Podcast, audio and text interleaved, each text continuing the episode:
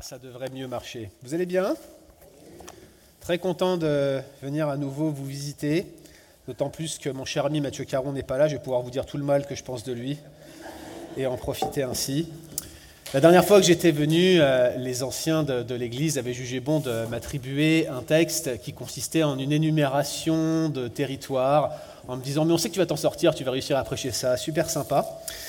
Aujourd'hui, euh, j'ai la tâche de vous exposer à peu près 60 versets dans deux chapitres du livre des Actes, soit probablement la plus longue section euh, d'un texte biblique qu'il m'ait été l'occasion euh, de prêcher dans ma courte vie, parce que, n'est-ce pas, je suis très jeune. Mais fort heureusement, par la grâce de Dieu, le culte à l'église de Shawinigan Sud dure jusqu'à 14h30, donc on devrait s'en sortir. Ce que je vous propose, c'est compris, et puis sans plus tarder, on va rentrer dans le vif du sujet. Seigneur, nous sommes reconnaissants de ta grâce, de ton amour et de ta bonté pour nous, parce que nous venons devant toi comme des pécheurs qui ne méritent rien. Personne ne mérite quoi que ce soit sur cette terre. Personne ne peut prétendre entrer en connexion, en relation avec toi, en dehors de ta grâce souveraine qui fait que tu t'abaisses jusqu'à nous. Il y a cette distance naturelle, Seigneur. Tu es le grand Dieu qui règne dans les cieux, infini, éternel. Et nous ne sommes que des hommes, nous ne sommes que des créatures qui n'avons aucun rapport avec toi, nous ne sommes pas sur le même plan que toi. Mais nous avons aussi nos péchés, nos fautes, nos transgressions qui mettent une séparation entre nous et toi, Seigneur. Et Seigneur, tu as traversé le ciel, tu as dénudé le bras de ta sainteté, tu t'es fait homme tu t'es rendu semblable à nous pour nous sauver, pour que nous puissions passer l'éternité avec toi, pour que nous soyons revêtus de ta justice, pour que nous puissions, Seigneur, persévérer jusqu'à la fin, pour que ta grâce nous encourage et nous accompagne. C'est le témoignage, Seigneur, que nous rendons aujourd'hui, ce matin, si nous sommes passés de la mort à la vie, si nous t'appartenons, si nous sommes régénérés, si nous sommes convertis, si nous sommes des chrétiens authentiques. Et Seigneur, nous te prions qu'au travers du témoignage de Paul, que nous allons regarder ensemble aujourd'hui, nous apprenions nous aussi, nous tirions instruction de notre manière de proclamer la gloire de ta grâce, celle dont tu nous as favorisés, celle par laquelle tu nous as particulièrement bénis. Merci parce que ton œuvre, elle est éternelle. Personne ne peut nous ravir de ta main si nous t'appartenons. C'est une grâce, Seigneur, dont nous voulons nous souvenir aujourd'hui et dont nous voulons te remercier encore une fois. Que ton nom soit glorifié, Seigneur. Amen. Alors, comment avance-t-on avec cette... Euh, est-ce que c'est comme ça? Non. Ah, voilà. Bien, c'est un long texte hein, que, nous allons euh, regarder ensemble aujourd'hui, et c'est un texte qui euh, est en quelque sorte le point culminant de toute la séquence de l'emprisonnement de Paul, qui va arriver juste avant son voyage. Vous savez qu'à partir du chapitre 27, Paul va entamer son voyage, un voyage euh, assez euh, catastrophique, si je puis m'exprimer ainsi, pour aller à Rome. Et donc ce texte que nous allons lire aujourd'hui, chapitre 25 et 26, décrit les circonstances qui vont amener Paul à être envoyé euh, à Rome avec en point d'orgue cette défense, ce témoignage devant le roi Agrippa au chapitre 26. C'est en fait la défense et même le témoignage de Paul le plus long que Luc rapporte dans le livre des actes. Ce qu'on va faire aujourd'hui, c'est de considérer le contexte de ce témoignage, le contexte qui va amener à ce témoignage, à cette défense au chapitre 25. Puis on va s'arrêter également sur la forme de ce témoignage. Et le but, c'est que nous en tirions, n'est-ce pas, quelques applications pour notre propre vie, pour euh, notre manière de témoigner. Comme le texte est long, ce que je vous propose, c'est que vous gardiez vos Bibles ouvertes. On va lire section par section au fur et à mesure et on va essayer de découvrir ensemble ce que le Seigneur veut nous dire. Première chose, considérez avec moi la forme de ce témoignage et le contexte de ce témoignage, où je vois que tous les points se sont affichés d'un coup, ça doit être l'ancien PowerPoint, mais c'est pas grave, on va faire avec. La première chose, c'est que Paul est en détention depuis deux ans, et ça, on le sait, non pas à cause des textes que nous allons étudier aujourd'hui, mais en raison euh, des chapitres 21 à 24 euh, du livre des Actes. Depuis qu'il est à Éphèse, Paul il a formé le projet de se rendre à Jérusalem dans le but ensuite de voir Rome. C'est ce qu'on voit euh, en Acte 19, verset 21.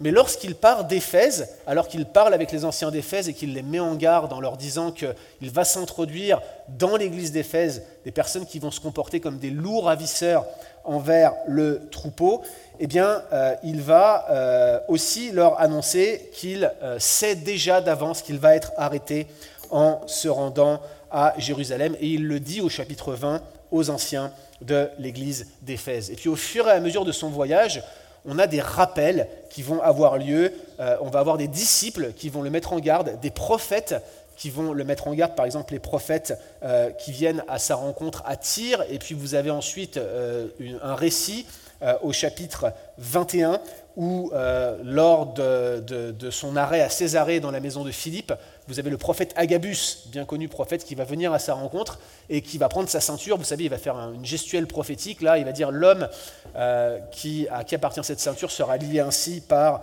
euh, les euh, Romains, par les Juifs, pardon. Et donc, lorsqu'il arrive à Jérusalem, Paul, eh bien, il, arrive ce, que, ce qui avait été prophétisé, les Juifs se saisissent de lui et l'accusent d'avoir profané le temple. Ils l'accusent notamment d'avoir fait rentrer dans le temple un dénommé Trophime, euh, si vous cherchez un prénom pour un enfant à naître, Trophime, c'est extraordinaire.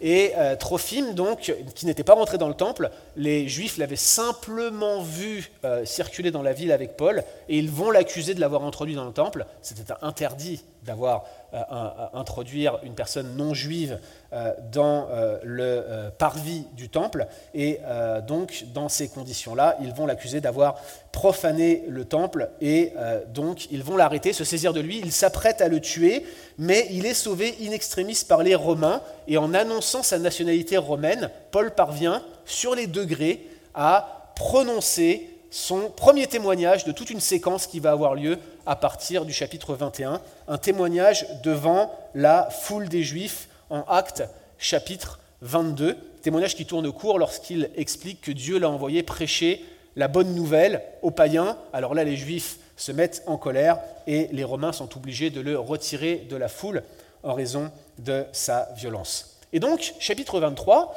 Paul va être présenté devant le Sanhédrin. Alors le Sanhédrin, c'était un tribunal euh, religieux qui s'occupait des affaires politico-religieuses à l'intérieur de la Judée, de la part des Juifs. Et Paul va être présenté devant eux et il va avoir l'occasion, là encore, dans un contexte extrêmement tendu, de donner un deuxième témoignage. Et là, il est très intelligent. Il est à la fois euh, euh, très intelligent dans sa manière de témoigner, mais également dans sa manière d'interagir avec son auditoire. Il sait que dans le Sanhédrin, il y a deux grandes factions chez les Juifs qui sont en train de le juger. Il y a des pharisiens une secte très stricte dont il était issu, qui mettait l'accent sur la tradition des anciens et qui défendait la doctrine de la résurrection des morts. Mais de l'autre côté, vous aviez ceux qu'on appelle les Sadducéens. Vous avez certainement déjà rencontré euh, cette euh, catégorie et cette, euh, cette, faction dans le Nouveau Testament, si vous lisez le Nouveau Testament régulièrement. Les Sadducéens étaient associés aux leaders juifs et étaient généralement connectés au leadership du temple.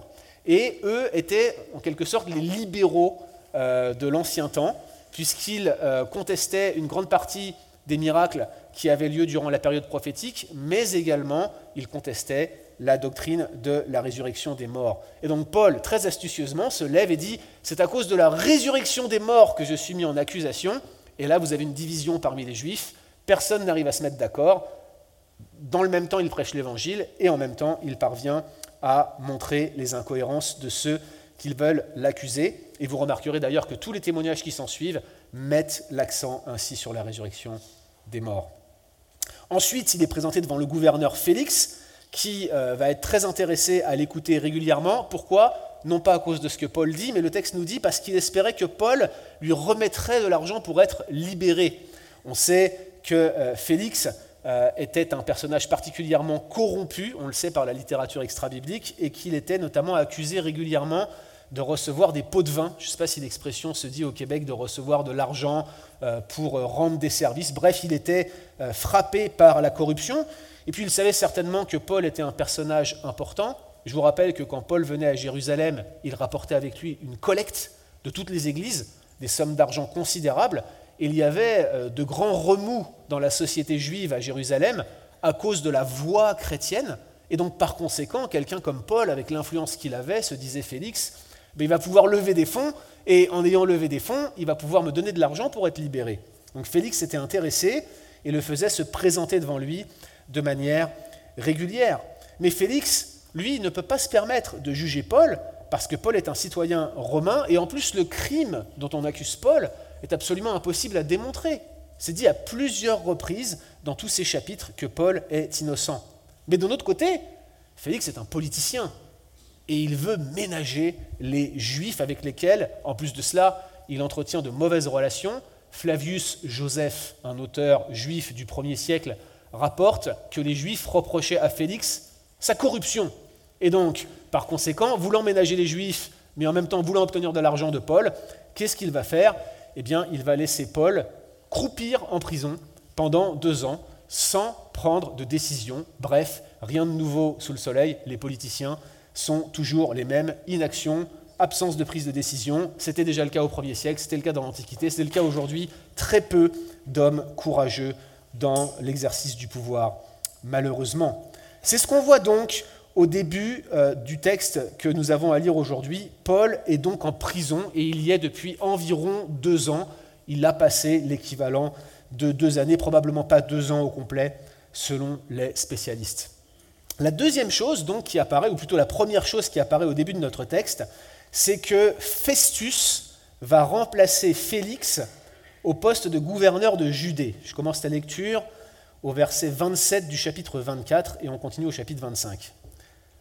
Verset 27. Deux ans s'écoulèrent ainsi, et Félix eut pour successeur Porcius Festus. Dans un désir de plaire aux Juifs, Félix laissa Paul en prison Festus étant arrivé dans la province, monta trois jours après de Césarée à Jérusalem. Les principaux sacrificateurs et les principaux d'entre les Juifs portèrent plainte contre Paul devant lui. Ils firent des instances auprès de lui, et dans des vues hostiles, ils lui demandèrent comme une faveur qu'il le fasse venir à Jérusalem. Ils préparaient un guet-apens pour le tuer en chemin. Festus répondit que Paul était gardé à Césarée et que lui-même devait partir sous peu. Que les principaux d'entre vous descendent avec moi, dit-il, et s'il y a quelque chose de coupable en cet homme, qu'il l'accuse. Je vous le disais, les sources en dehors de la Bible sont unanimes pour affirmer que Félix était corrompu, mais également pour dire que Festus était un bien meilleur administrateur de Félix. Il était lui-même euh, beaucoup moins corrompu et surtout beaucoup plus efficace. Et notre texte ici confirme sa réactivité. Ça faisait deux ans que Paul était en prison. À peine 15 jours après sa prise de fonction, nous avons euh, ce Festus qui se penche sur le cas de Paul. Une fois de plus, hein, c'est un politicien, son intérêt n'est probablement pas complètement altruiste, et Paul étant un personnage important et clivant, il fallait qu'il traite ce sujet de manière urgente. C'est un petit peu comme si, dans la société d'aujourd'hui, vous aviez un nouveau Premier ministre qui accédait à l'office euh, euh, pour le gouvernement fédéral du Canada, par exemple, l'un des grands sujets qu'il aurait à traiter actuellement, ça serait par exemple le pouvoir d'achat qui euh, s'effrite un petit peu partout dans le monde occidental. Donc l'un des sujets chauds à l'époque où Festus prend ses fonctions, c'est la situation des chrétiens et particulièrement ce Paul qui était enfermé. Les Juifs, qui savent qu'un nouveau gouverneur est susceptible de prendre d'emblée, dès le début, des décisions politiques fortes pour aller dans leur sens, eh bien, ils se déplacent et ils vont à Jérusalem renouveler leur plainte contre Paul. Et regardez ce qu'ils font. Ils lui demandent comme une faveur de faire venir Paul à Jérusalem pour y être jugé. Donc Paul était enfermé à Césarée, le long de la mer, mais les Juifs n'avaient de cesse de le tenter de le ramener à Jérusalem. Vous vous souvenez peut-être, dans les, anciens passages que vous avez évoqués euh, dans l'exposition des actes, qu'il y avait même une quarantaine de Juifs qui avaient fait un vœu de euh, tuer Paul. Et donc il cherche à le mettre à mort, et ce faisant, il sollicite une petite entorse de la part du gouverneur. Probablement, ils ont essayé de le corrompre pour faire venir Paul à Jérusalem, leur plan étant de le tuer. Mais le texte souligne ici la probité de Festus. Festus n'accepte pas d'être corrompu et il refuse de faire venir le prisonnier à Jérusalem, puisqu'il est enfermé à Césarée, il est sous une juridiction romaine et il dit aux Juifs ben, on va respecter les règles, venez, on va être by the book, venez me voir et on va le juger directement à Césarée. C'est donc la troisième chose que l'on voit ici, verset 6 du chapitre 25, lorsque les Juifs se présentent à Césarée et renouvellent leurs accusations contre Paul. Verset 6. Festus ne passa que 8 à 10 jours parmi les Juifs, puis il descendit à Césarée. Le lendemain, siégeant au tribunal, il donna l'ordre qu'on amène Paul. Et quand Paul fut arrivé, les Juifs qui étaient venus de Jérusalem l'entourèrent et portèrent contre lui de nombreuses et graves accusations qu'il n'était pas en état de prouver. Paul entreprit sa défense en disant Je n'ai rien fait de coupable, ni contre la loi des Juifs, ni contre le temple, ni contre César. Festus, désirant plaire aux Juifs, répondit à Paul Veux-tu monter à Jérusalem et y être jugé sur ces choses en ma présence? Même schéma, regardez une fois de plus les Juifs viennent accuser Paul devant lui apparemment de faits graves, mais ils ne sont pas capables d'apporter le début d'un commencement de preuve. Ce sont des fausses accusations, ce sont des mensonges qu'ils profèrent contre Paul. Et Paul recommence, il affirme son innocence de nouveau de tout ce dont on l'accuse, et c'est finalement sa ligne de défense depuis le début, vous l'avez vu, il dit qu'il est mis en accusation à cause de l'Évangile, et plus spécifiquement en raison de l'espérance de la résurrection. Mais vous voyez, Festus ici se dit, voilà, il faudrait que je donne une concession à ces juifs qui viennent l'accuser. Je vais donc proposer à Paul euh, d'être jugé à Jérusalem, mais je vais lui offrir la garantie de ma présence et probablement d'une escorte pour le protéger. Mais regardez ce qui se passe, verset 10. Paul refuse et il en appelle à César, verset 10. Paul dit, c'est devant le tribunal de César que je comparais, c'est là que je dois être jugé. Je n'ai fait aucun tort aux Juifs, comme tu le sais fort bien. Si j'ai commis quelque injustice ou si quelque crime digne de mort aurait été commis par moi, je ne refuse pas de mourir. Mais si les choses dont ils m'accusent sont fausses, personne n'a le droit de me livrer à eux. J'en appelle à César. Alors Festus, après avoir délibéré avec le conseil, répondit, Tu en as appelé à César, tu iras devant César. Alors ne vous y trompez pas, hein, Luc nous rapporte ici euh, une séquence très courte mais c'est un quatrième témoignage que Paul donne ici depuis Acte 21, et il le fait cette fois-ci devant ce nouveau gouverneur, devant Festus. On sait qu'il euh, a fait mention de la résurrection, ce n'est pas dit ici, mais on le comprend en lisant la suite du récit, et on comprend aussi pourquoi Paul veut en appeler à César. Il est innocent, il n'a pas envie de comparaître devant ces juifs qui l'accusent de choses qu'il n'a pas faites, donc par conséquent, il veut un jugement qui soit euh, juste, qui soit légitime. Il est en plus, à ce moment précis, détenu dans les geôles de César. Il faut donc qu'il soit jugé par César. Ça paraît logique. Sa stratégie est claire. Il ne refuse pas de mourir, mais il demande que la justice soit juste. Ça paraît logique, n'est-ce pas? Il veut être jugé justement. Mais pour nous, les lecteurs qui lisons le livre des actes, semaine après semaine, depuis probablement maintenant des mois que vous exposez ce texte, vous connaissez les intentions de Paul. Son but, c'est d'aller à Rome. Et il sait que Dieu a un objectif pour lui. Et c'est comme si au milieu de ses souffrances, Paul commençait à discerner ici le plan de Dieu au travers de ces circonstances difficiles. Je crois qu'il y a un encouragement pour nous ici, parce que je ne sais pas ce que vous traversez en ce moment. Mais on passe parfois par des moments qui sont durs et on se dit, mais c'est quoi le but? Quel est l'objectif que Dieu poursuit au travers de mes circonstances difficiles? Et pour Paul, qui avait l'assurance qu'il avait un rôle à jouer à Rome, il commençait à comprendre que probablement ces circonstances étaient disposées, entre autres choses, pour l'amener à être témoin de l'Évangile devant la personne ayant le plus de pouvoir sur toute la terre, dans tout le monde d'alors. Paul va comparaître devant César, Paul s'apprête à donner un témoignage à César, et l'une des preuves qui suggère que Paul a vraiment cette intention en tête, c'est que son appel à César n'est pas selon les règles. On a une jurisprudence des jugements de l'Empire romain à cette époque, et on sait que l'appel à César devait être fait après le prononcé du verdict. Autrement dit, on vous déclarait coupable, et à ce moment-là, vous pouviez faire appel à l'empereur. C'est ce qu'on appelle un jugement en appel. Quand vous n'êtes pas d'accord avec un jugement qui a été fait contre vous, qu'est-ce que vous faites? Vous faites appel. Et eh ben, C'était ça pour les citoyens romains. Quand un jugement était tombé sur vous et que vous le jugiez défavorable, vous pouviez en appeler à César, qui pouvait faire lui-même le jugement en appel. Mais ici, Paul demande à comparaître devant César avant même qu'un jugement ait été prononcé contre lui. Au fond, ce n'est pas vraiment la manifestation de son innocence qui est importante pour lui. Quelle est l'importance pour Paul? Proclamer l'évangile à Rome. C'est son objectif. Son objectif principal, c'est celui qu'il poursuit depuis le début. La manifestation de son innocence est certainement importante à ses yeux, mais elle est secondaire. Il a autre chose en tête. Considérez la consécration de Paul à cette tâche. Déjà, il est en prison depuis deux ans alors qu'il est innocent.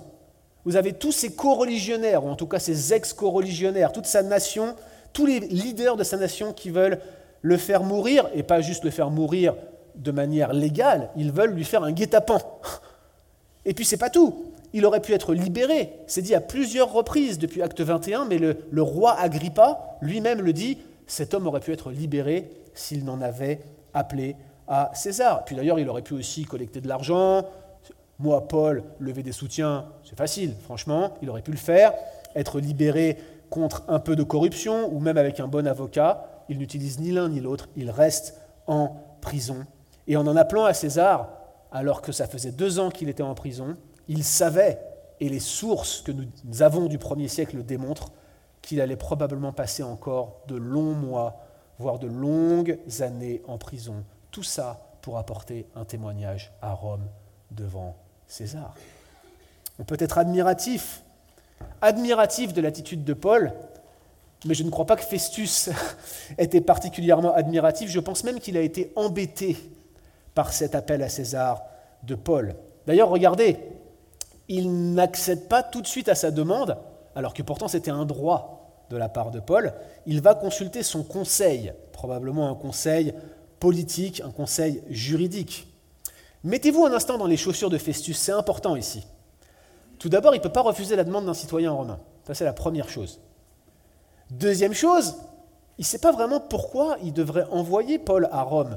Lui-même pense qu'il est innocent. Qu'est-ce qu'il devrait mettre dans son rapport? D'ailleurs, il le dit un peu plus bas, il dit, je ne sais pas quoi écrire dans mon rapport, alors roi Agrippa, aide-moi à écrire mon rapport. Je ne sais pas quoi mettre dedans. Et puis, il pourrait tout simplement libérer Paul, ça réglerait tous ses problèmes. Après tout, il est innocent. Mais s'il le fait, qui est-ce qu'il va avoir qui va venir lui chercher des histoires? Les leaders des Juifs et peut-être même une insurrection à Jérusalem. Alors qu'est-ce qu'il faut faire? Comment m'en sortir? se dit Festus. Eh bien, je vais impliquer un autre leader, un leader qui est favorable à Rome, un leader qui connaît bien la pensée et la théologie juive, quelqu'un qui est estimé parmi son peuple, quelqu'un qui est respecté par les autorités romaines et qui connaît toutes les controverses théologiques entre les juifs et les chrétiens. Or, comme par hasard, vous avez un tel leader qui se présente à lui pour le saluer, pour le remercier ou pour l'encourager dans sa prise de fonction. Il s'appelle Agrippa et il arrive quelques jours à Césarée pour le saluer. Avouez que ça tombe providentiellement bien, n'est-ce pas? Lisez avec moi chapitre 25, verset 13. Quelques jours après, le roi Agrippa et Bérénice arrivèrent à Césarée pour saluer Festus. Comme ils passèrent là plusieurs jours, Festus exposa au roi l'affaire de Paul et dit Félix a laissé, ici prisonnier un homme contre lequel, lorsque j'étais à Jérusalem, les principaux sacrificateurs et les anciens des Juifs ont porté plainte en demandant sa condamnation. Je leur ai répondu que ce n'est pas la coutume des Romains de livrer un homme avant que l'inculpé ait été mis en présence de ses accusateurs, et qu'il eu la faculté de se défendre sur les choses dont on l'accuse. Ils sont donc venus ici, et sans différer, je siégeais le lendemain au tribunal, et je donnais l'ordre qu'on amène cet homme. Les accusateurs s'étant présentés, ne lui imputèrent rien de ce que je supposais.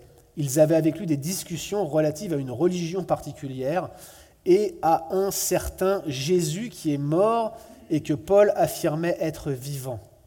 Ne sachant quelle partie prendre dans ce débat, je lui demandais s'il voulait aller à Jérusalem et y être jugé sur ces choses. Mais Paul, en ayant appelé à César pour que sa cause soit réservée à la connaissance de l'empereur, j'ai ordonné qu'on le garde jusqu'à ce que je l'envoie à César. Alors le roi Agrippa dit à Festus, J'aimerais et je voudrais moi aussi entendre cet homme. Demain, répondit Festus, tu l'entendras. Alors qui est cet Agrippa? Eh bien, il s'agit de Hérode Agrippa II. C'est un descendant de Hérode, le tétrarque, qui euh, est mentionné dans l'évangile de, de Matthieu. Et donc c'était un Iduméen, un Édomite, quelqu'un qui connaît très bien la société juive à laquelle il s'identifie. Cet Agrippa-là était quelqu'un qui était très bien vu de l'administration romaine et qui avait les faveurs de l'empereur Néron, qui était l'empereur donc romain à l'époque. Bérénice n'est pas sa femme, c'est sa sœur, et elle était veuve, elle vivait avec son frère à cette période.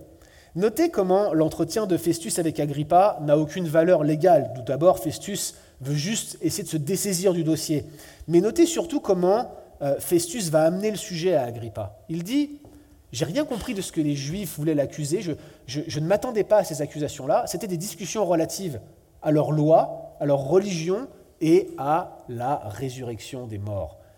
Tous ces mots-là vont venir vraiment allumer l'esprit d'Agrippa, qui avait un intérêt pour ces choses-là. Festus savait bien qu'Agrippa était intéressé par ces choses, comme Paul le savait bien aussi, il veut susciter son intérêt et faire en sorte qu'Agrippa s'implique dans cette affaire. C'est une belle manœuvre politique finalement, et regardez, ça fonctionne. Verset 22, Agrippa dit à Festus, Moi aussi, je voudrais entendre cet homme. Et donc c'est ainsi que Festus va organiser une audience officielle devant Agrippa et Bérénice. Le lendemain, donc, Agrippa et Bérénice vinrent en grande pompe et entrèrent dans la salle d'audience avec les tribuns les principaux de la ville sur l'ordre de Festus. Paul fut amené. Alors Festus dit, Roi Agrippa, et vous qui êtes présent avec nous, vous voyez cet homme au sujet duquel toute la multitude des Juifs s'est adressée à moi, soit à Jérusalem, soit ici, en s'écriant qu'il ne devait plus vivre. Pour moi, ayant reconnu qu'il n'a rien fait qui mérite la mort, et lui-même en ayant appelé à l'empereur, j'ai résolu de le faire partir. Je n'ai rien de certain à écrire à l'empereur sur son compte, c'est pourquoi je l'ai fait comparaître devant vous, et surtout devant toi, Agrippa, afin de savoir quoi écrire après qu'il aura été examiné. Car il me semble absurde d'envoyer un prisonnier sans indiquer de quoi on l'accuse. Chapitre 26, verset 1, Agrippa dit alors à Paul, Il t'est permis de parler pour ta défense. Et c'est ainsi que le cinquième et dernier témoignage de Paul dans toute cette séquence va prendre place juste avant son envoi à Rome. Voilà donc le contexte de ce témoignage. Voilà donc comment les souffrances de Paul vont lui permettre à cinq reprises de témoigner de l'Évangile devant les autorités les plus importantes de sa région où il, était en visite à ce moment-là et allait l'envoyer à Rome pour pouvoir continuer ce témoignage. Je vous propose maintenant que nous ayons vu ce contexte, le contexte de ce témoignage, que nous regardions maintenant la forme de ce témoignage. Et je vous l'ai dit, il s'agit du cinquième témoignage consécutif de Paul.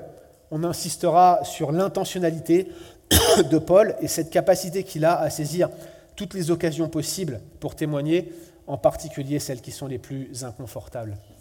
Sur la forme, ce chapitre 26 est ce qu'on appelle une apologia pro vita sua. Alors qu'est-ce que ça veut dire? Ben, J'en sais rien, mais je voulais mettre du latin parce que ça fait bien dans une prédication, puis ça vous maintient réveillé. Non, plus sérieusement, c'est euh, en fait une apologie pour sa vie, tout simplement. C'est une défense pour sa vie. En fait, c'est vraiment une forme légale, une forme rhétorique légale que Luc utilise ici pour décrire la manière dont Paul va s'exprimer. C'est-à-dire que Paul, en fait, qui s'exprimait sans avocat, va utiliser une forme rhétorique typique des avocats. Voilà ce qu'il est en train de faire. Et ce qui est très intéressant, c'est euh, que la forme du texte est probablement le témoignage le plus légal et en même temps qu'il s'adapte à ses interlocuteurs. On va en dire quelques mots dans quelques instants. Notez également qu'à aucun moment, dans aucun témoignage, et dans celui-ci en particulier, vous n'avez la moindre victimisation, le moindre misérabilisme. À aucun moment vous n'avez ça. À aucun moment il dit Regardez, je suis innocent, je suis accusé à tort, tout le monde me persécute, tout le monde me fait du mal, ce n'est pas du tout la manière dont Paul présente sa cause ici. Il présente sa situation comme une injustice, mais il explique que tout est dans la main de Dieu et qu'au final, le plus important, c'est ce qu'il s'apprête à dire, et ce qu'il s'apprête à dire est plus important que sa cause elle-même. C'est donc une apologie pour sa vie, mais c'est surtout et avant tout une apologie de l'Évangile. Et puis, dernière chose, fait notable, on ne va pas s'arrêter trop longuement là-dessus, mais j'aurais voulu vous en dire plus, ce témoignage tel que rapporté par Luc, est complètement modelé sur celui de Jésus, notamment sur la manière dont Jésus va faire sa propre défense en Luc chapitre 23. Alors je vous ai noté ici 12 points communs qui ont tous euh, une certaine portée, mais qui ont plus ou moins de force et qui peuvent euh, refléter ce parallèle qui existe entre le témoignage de Jésus dans Luc 23 et ici celui de Paul en euh, Luc, en Actes chapitre 26. Déjà, c'est deux audiences légales. À chaque fois, vous avez quatre personnages, dont un gouverneur romain, un dirigeant hérodien. À chaque fois, les accusateurs sont les principaux des Juifs et vous avez bien sûr la présence de l'accusé. Donc on a la même formule qui est présente à chaque fois. C'est toujours le gouverneur, troisièmement, qui initie l'audience. Ce qui est assez frappant, c'est le verbe qui est utilisé, qui n'est pas commun.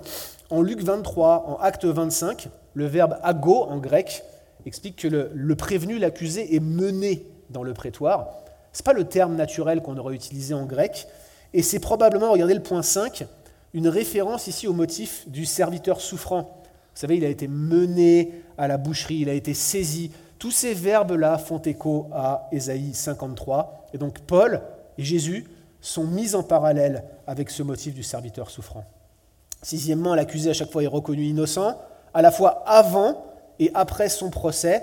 Et à chaque fois, le dignitaire hérodien est complètement d'accord, au moins implicitement dans les deux cas.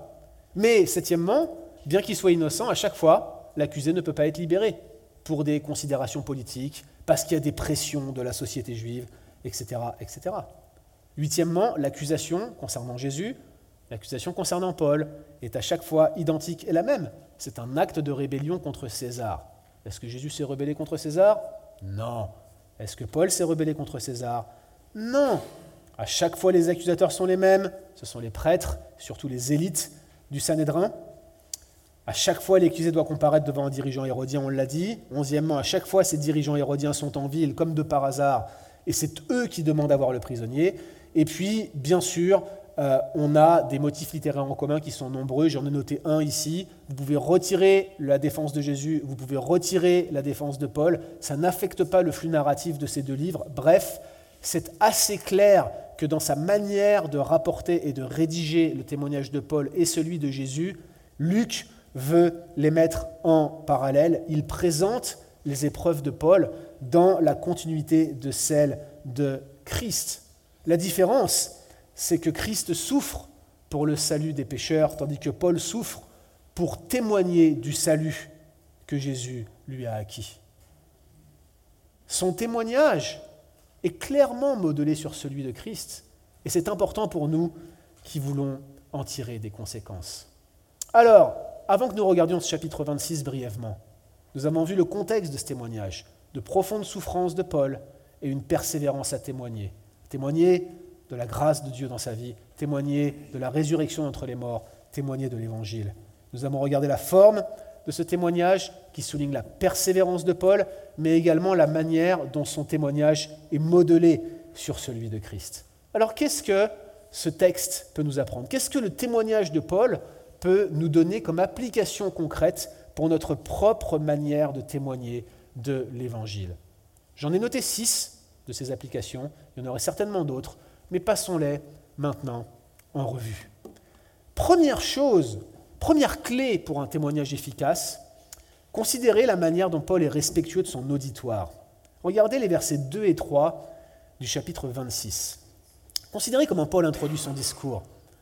Je m'estime heureux, dit-il, roi Agrippa, d'avoir aujourd'hui à me justifier devant toi de toutes les choses dont je suis accusé par les Juifs, car tu connais parfaitement leurs coutumes et leurs discussions. Je te prie donc de m'écouter avec patience. Notez tout d'abord que Paul ne méprise pas le dignitaire qu'il a en face de lui. Et c'est important. C'est important que nous respections à bien des égards nos autorités, en particulier quand nous sommes en désaccord avec elles et que nous gardions une déférence envers elle. Vous savez que cet homme, Agrippa, était issu de la famille de l'homme qui avait fait mettre à mort Jésus, d'une part, mais qui avait aussi fait mettre à mort Jacques le mineur. Acte chapitre 12, c'était un hérodien, c'était le père d'Agrippa II, c'était Agrippa I qui l'avait fait mettre à mort et qui avait profondément persécuté l'Église. Même si Agrippa II était d'une autre époque et peut-être moins hostile que son père, rien n'indique qu'il était pour autant favorable à l'Évangile. Et ici, il y a une première application pour nous. Est-ce que nous serions prêts à faire preuve de respect envers ceux à qui nous prêchons l'Évangile, quand bien même ce seraient des ennemis? C'est une bonne question à se poser. Croyez-moi, j'ai pris ça en pleine figure en préparant ce message. Ensuite, considérez comment Paul connaît ses interlocuteurs. Il sait qu'Agrippa est parfaitement au courant des coutumes et des écrits juifs. D'ailleurs, il le dit, je sais que tu crois au prophète, roi Agrippa, un peu plus loin. Prophète, ici, c'est le corpus prophétique, c'est-à-dire euh, l'ensemble des livres historiques, paradoxalement, de l'Ancien Testament. Alors, lorsqu'il lui demande de faire preuve de patience, comme moi je vous ai demandé de faire preuve de patience ce matin, eh bien, il, le fait parce qu'il sait que euh, l'auditeur qui va écouter son témoignage est quelqu'un qui est déjà intéressé à toutes ces doctrines. Il ne va pas lui bourrer le crâne, il ne va pas essayer de faire rentrer des informations qu'il n'aurait pas compris ou auxquelles il n'était pas intéressé. Il sait qu'il va appuyer sur des boutons qui vont faire fonctionner l'intérêt du roi Agrippa. Il connaît ses interlocuteurs. Et puis notez également, c'est plus difficile à voir dans nos traductions, mais notez également la manière dont la rhétorique de Paul est finement ciselée.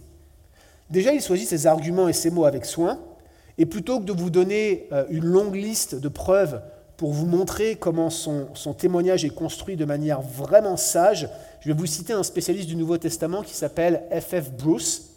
Bruce dit que la construction du discours est davantage soignée que dans les défenses précédentes, la grammaire est plus classique, le style est plus littéraire, toutes ces choses conviennent à un auditoire aussi distingué.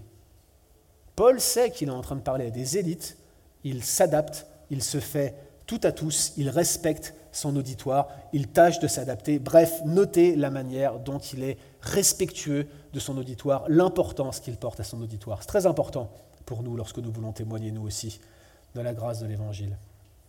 Deuxième chose importante, eh bien, il insiste sur l'Évangile et il n'insiste que sur l'Évangile. Verset 4. Ma vie, dit-il, dès les premiers temps de ma jeunesse, est connue de tous les Juifs, puisqu'elle s'est passée à Jérusalem au milieu de ma nation. Ils savent depuis longtemps, s'ils veulent le déclarer, que j'ai vécu en pharisien selon la secte la plus rigide de notre religion. Et maintenant, je suis mis en jugement parce que j'espère l'accomplissement de la promesse que Dieu a faite à nos pères et à laquelle aspirent nos douze tribus, qui servent Dieu continuellement, nuit et jour. C'est pour cette espérance au roi que je suis accusé par des Juifs. Quoi? Vous semble-t-il incroyable que Dieu ressuscite les morts? Regardez comment la, présentation de son parcours personnel est, juste balayée, brossée en cinq phrases, pas plus, et elle sert tout simplement à démontrer qu'il provient lui-même, Paul, du même milieu que ceux qui l'accusent, et que finalement, il est probablement plus conservateur que tous les juifs qui l'accusent, plus orthodoxe que tous les juifs qui l'accusent. Alors pourquoi est-ce qu'on l'accuse? Bah, Justement à cause de l'espérance que tous les juifs devraient avoir, à savoir celle de la résurrection des morts. Et je vous l'ai dit, c'est son point de défense depuis le début de son arrestation. Il y a forcément une raison pragmatique, il sait que les juifs sont divisés sur cette question, mais il y a aussi une raison idéologique. Parce que qui dit résurrection des morts, en ce qui concerne Jésus, dit mort de Jésus. Et si vous prêchez la résurrection des morts de Jésus, vous prêchez la mort de Jésus. Bref, vous êtes en train de prêcher l'unité, la proclamation fondamentale de l'Évangile. Donc, ce que Paul dit, c'est on me reproche la résurrection des morts, mais moi je défends la résurrection des morts, et cette résurrection des morts, c'est l'Évangile. Qu'est-ce que Paul est en train de faire? Il prêche l'Évangile, il insiste sur l'Évangile, il se focalise sur l'évangile et c'est exactement ce qu'il veut faire, prêcher l'évangile à tous les juifs de Jérusalem, prêcher l'évangile au chef de la cohorte, prêcher l'évangile au gouverneur, prêcher l'évangile au roi, prêcher l'évangile à César, prêcher l'évangile à tous ceux qui seront présents pour l'entendre. À chaque occasion qui lui est donnée, qu'est-ce que Paul va faire? Prêcher l'évangile. Prêche la parole, insiste en toute occasion, favorable ou non, dit-il à ses disciples les plus proches. C'est exactement ce qu'il faisait. Et la question pour nous est, sommes-nous de ceux qui saisissent toutes les occasions favorables ou non? Chers amis, j'ai une opinion critique sur toutes les méthodes d'évangélisation qui consistent à accentuer l'aspect social de l'évangile. Je crois qu'il y a une dimension sociale à la proclamation de l'évangile. Vous ne pouvez pas dire à quelqu'un que vous l'aimez sans lui montrer de manière concrète que vous l'aimez. Mais lorsque la manière de prêcher l'évangile se limite au rôle social et que vous vous dites que vous attendez d'avoir établi une relation après avoir tondu la pelouse de votre voisin pendant deux ans avant de lui prêcher l'évangile, vous n'avez pas saisi l'occasion en temps voulu. Regardez ce que Paul fait ici. Il est respectueux de son auditoire, il ne va pas les contraindre ou les forcer, mais il mettra l'accent sur l'évangile et pas sur ses conséquences. L'accent sur le kérigme, la mort et la résurrection de Jésus, et pas sur ce qui en découle. Le plus important, c'est l'évangile et rien que l'évangile. Et si vous aimez votre voisin, vous lui prêcherez l'évangile en même temps que vous lui tendrez la pelouse. Troisième application, bah, forcément, s'il met l'évangile au centre, il laisse les éléments personnels au second plan. Je vous laisse survoler, on ne va pas le lire ensemble, les versets 9 à 20, dans lesquels Paul explique comment il était, lui, juif rigoureux, désireux d'aller persécuter tous ceux qui voulaient adhérer à la doctrine de Christ. Il dit, regardez, j'ai été, j'ai jeté en prison plusieurs de ces saints en ayant reçu le pouvoir des principaux sacrificateurs. Donc il dit, je bossais avec ceux qui m'accusent aujourd'hui. Et quand on les mettait à mort, je joignais mon suffrage à celui des autres. Autrement dit, il était avec eux, il témoignait contre eux, il approuvait leur mort. En quelque sorte, il était complice. Il dit, je les ai souvent châtiés physiquement, c'est ce que le terme implique, dans toutes les synagogues. Je les forçais à blasphémer. Dans mes excès de fureur contre eux, je persécutais même les euh, chrétiens jusque dans les villes étrangères. Puis il explique qu'il s'est rendu à Damas. Et là, il vous raconte cette expérience incroyable, verset 13. Vers le milieu du jour, au roi, je vis en chemin resplendir autour de moi et de mes compagnons une lumière venant du ciel, et dont l'éclat surpassait celui du soleil. Nous tombâmes tous par terre, et j'entendis une voix qui me disait en langue hébraïque Saül, Saül, pourquoi me persécutes-tu?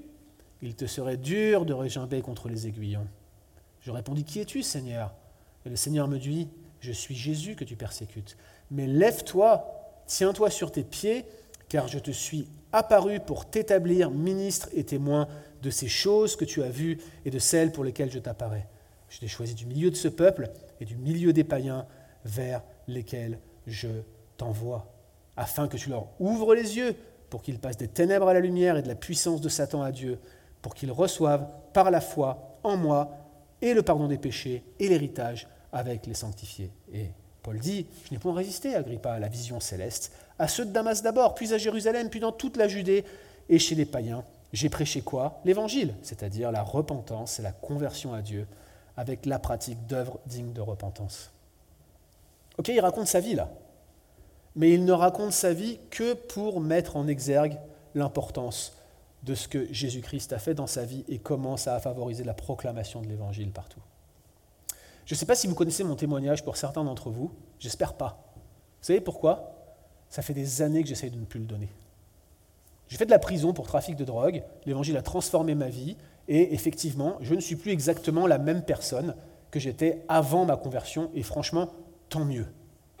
Tant mieux, et je me rappelle, au début de ma vie chrétienne, on m'invitait ici et là à donner mon témoignage dans des groupes de jeunes et dans des églises. Et à la fin, il y avait des séances de questions-réponses.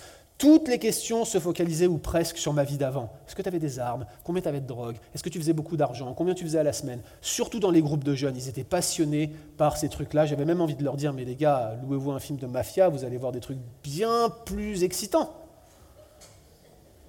Et franchement, j'étais grisé par ça. J'aimais ça, c'était moi la star. Franchement, les amis, j'en ai eu honte et j'ai dû m'en repentir voici quelques années. Et lorsqu'on m'invite aujourd'hui à partager mon témoignage, le plus souvent j'envoie un lien vers une vidéo qui a été enregistrée il y a des années et j'évite de le donner. Quand on insiste, je le fais. Mais je préfère venir exposer un texte de la parole. C'est bien plus gratifiant pour mon âme de considérer la parole de Dieu et de pouvoir l'exposer. Paul, il a un témoignage tellement plus radical, tellement plus théâtral, tellement plus hollywoodien que le mien. Est-ce que vous avez déjà vu ça que le gars, à l'instant même où il est convaincu de pécher, on va lui dire tu vas prêcher à toute la terre? Waouh Moi, j'ai pas vécu ça. Et pourtant, je prêche à Shawinigan, c'est un, endroit extraordinaire. Mais considérez comment les aspects personnels ici ne servent qu'à la proclamation de l'évangile. Ils sont mis au second plan.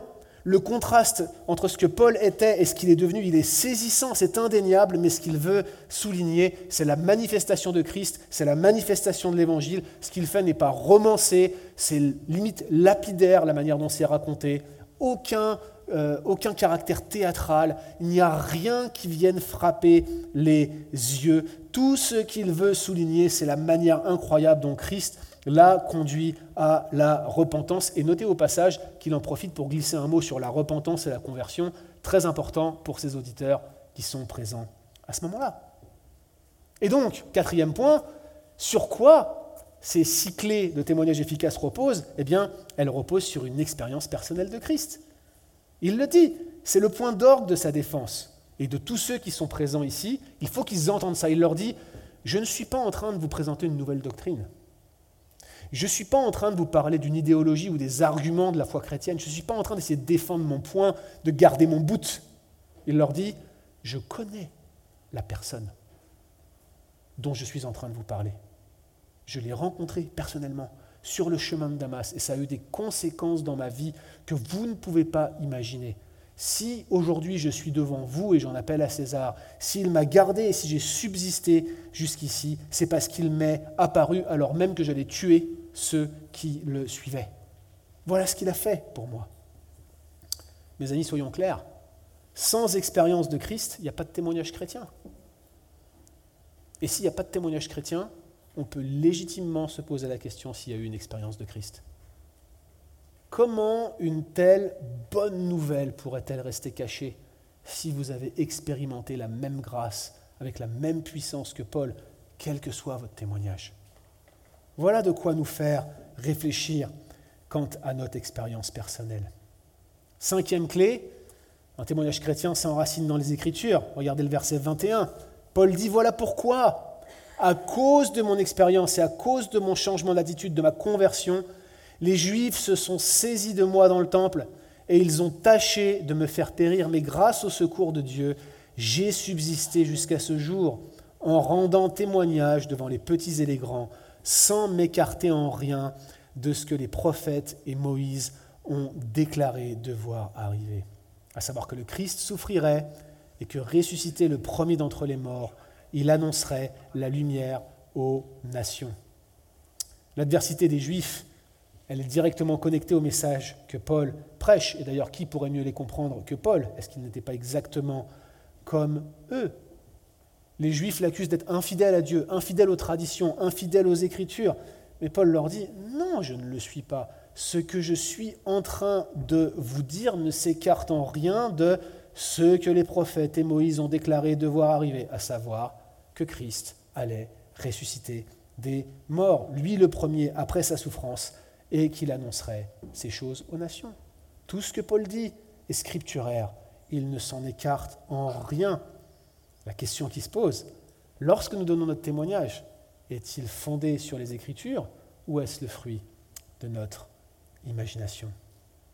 Sixième et dernière clé pour un témoignage efficace, un témoignage efficace contiendra toujours un appel à la conversion. Quel est le but d'un témoignage chrétien? Raconter notre vie? Raconter ma vie avec Christ? Non, Paul, pour lui, n'a qu'un seul but, proclamer ce sauveur dans le but d'en sauver de toute façon quelques-uns. Regardez le verset 24. Comme Paul parlait ainsi pour sa défense, Festus dit à haute voix, Paul, tu es fou, ton grand savoir te fait déraisonner. Mais Paul lui répondit, je ne suis point fou, très excellent Festus. Ce sont au contraire des paroles de vérité et de bon sens que je prononce.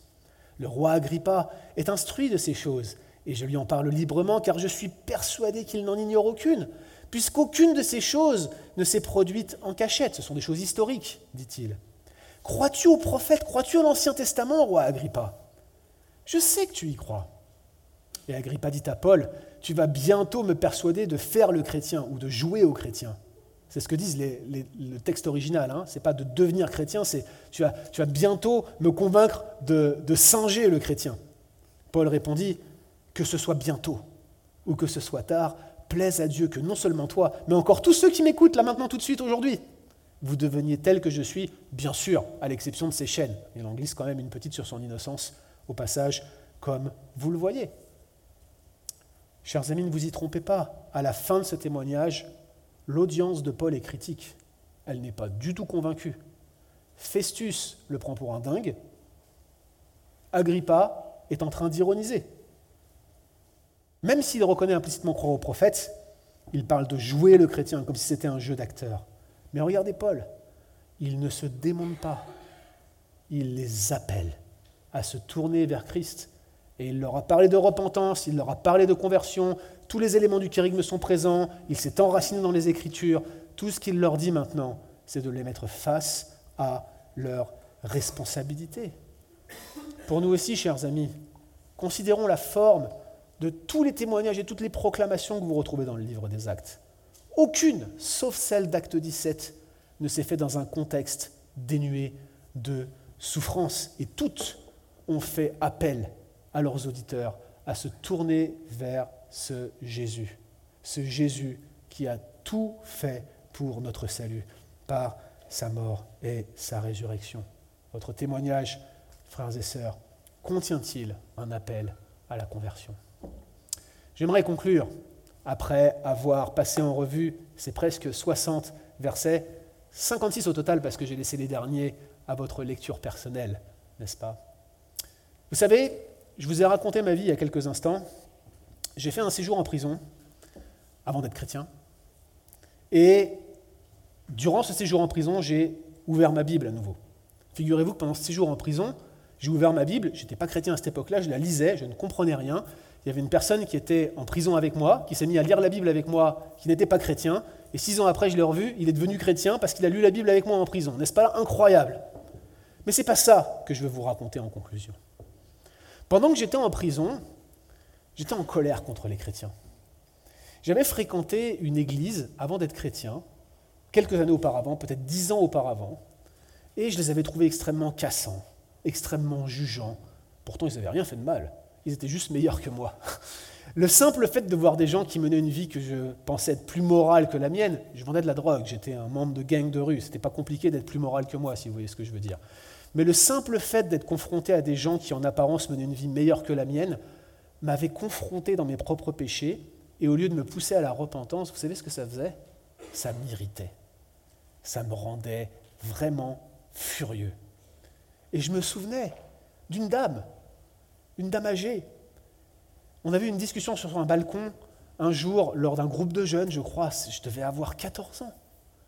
Et cette dame me disait simplement, il faut devenir chrétien, on est les plus heureux, avec Jésus, on est les plus heureux, on est les plus heureux. Je me souviens avoir été très énervé sur le coup. Je me disais, mais t'es pas heureuse du tout, t'es entravée par tes règles, regarde la vie que tu mènes. Moi, c'est, c'est la grande éclate, j'ai tout à disposition, ma vie est meilleure que la tienne. Et c'est ce que je me disais au fond de moi. Je ne lui ai pas dit, hein, je vous rassure, j'ai été poli ce jour-là. Pendant des années, j'avais gardé ça au fond de moi. Et j'y ai jamais repensé. Cette dame m'appelait, m'appelait à me tourner vers Christ pour être parfaitement heureux et pour l'éternité. Et tout ce que cela suscitait en moi, c'était du dégoût, du mépris, du rejet, une totale incompréhension et un aveuglement. Mais ce jour-là, j'étais en prison. Et j'étais malheureux. J'étais vraiment malheureux et je me disais, regarde ta vie, regarde le mal que tu fais, regarde ton existence, la douleur de ta famille et les gens autour de toi. Et j'ai repensé à cette vieille dame qui disait, nous sommes les plus heureux. Ce jour-là, sans être devenu chrétien, j'ai été profondément convaincu qu'elle était plus heureuse que moi, à minima. Et ça a été le point de départ, probablement l'un des nombreux points de départ de ma réflexion et de mon cheminement de sorte que quelques semaines après ma sortie de prison, je me suis retrouvé dans une église évangélique et la parole de Dieu a transpercé mon cœur et j'ai pu me tourner, par la grâce de Dieu, vers ce Seigneur et ce Sauveur qui me tendait la main. Quelle grâce! Le témoignage de cette dame n'a pas été vain, il était radical, il m'a bousculé, il n'était pas confortable pour elle et il a occasionné bien du mépris et du jugement de ma part. Mais quel privilège j'ai eu de croiser la route de cette dame qui s'appelle Élisabeth, qui a réellement enraciné son témoignage dans les principes bibliques que nous avons évoqués aujourd'hui. Alors que le Seigneur nous conduise à la lecture de ce texte et de l'expérience de Paul et de l'expérience de Christ à proclamer l'Évangile avec zèle, en esprit et en vérité, en nous appuyant comme Paul le faisait sur ces principes qui sont révélés dans les Écritures. Prions ensemble. Seigneur, nous te rendons grâce et nous te remercions pour les exemples que tu nous as donnés. Nous ne sommes pas heureux de savoir que l'innocent peut souffrir de cette manière, mais nous voyons ta main, Seigneur, et tu nous montres comment dans l'innocence de ton Fils Jésus-Christ, tu as choisi nous aussi de nous déclarer innocents en mettant sa justice sur notre compte. Remplis-nous de reconnaissance comme Paul l'était. Remplis-nous d'une consécration semblable et d'une intentionnalité semblable à la sienne pour proclamer les souffrances et la résurrection de Jésus, la grâce et la joie qui s'y rattachent, en ne cachant rien de cet évangile et des Écritures, et en appelant tous ceux qui sont autour de nous à se tourner vers lui. Merci parce que tu nous as favorisés, Seigneur. Tu nous as rendus capables d'avoir part à l'Évangile. Oh, accorde-nous la grâce, Seigneur, de témoigner de cette reconnaissance profonde en laissant cet Évangile comme transpirer au travers de nous. Accorde-nous la grâce d'être de fidèles soutiens, Seigneur, à ceux qui fléchissent le genou devant toi et de nous encourager mutuellement au témoignage. En ton nom.